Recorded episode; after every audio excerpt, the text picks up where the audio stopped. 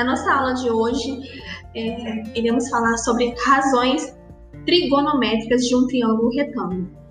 Para começar, nós precisamos é, conhecer bem o triângulo retângulo, que é um triângulo que tem um ângulo de 90 graus. Ele recebe esse nome pois é a metade de um retângulo. Os lados de um triângulo retângulo terão nomes específicos. O lado A, que é o oposto ao ângulo de 90 graus, recebe o nome de hipotenusa.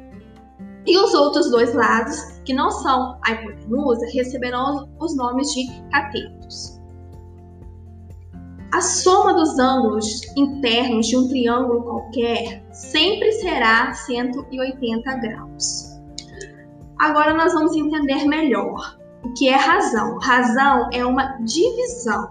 E trigonométricas vem de seno, cosseno e tangente.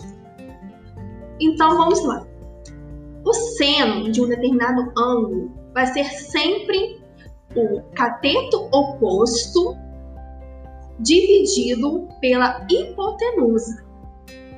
O cosseno de um determinado ângulo é sempre o cateto adjacente dividido pela hipotenusa.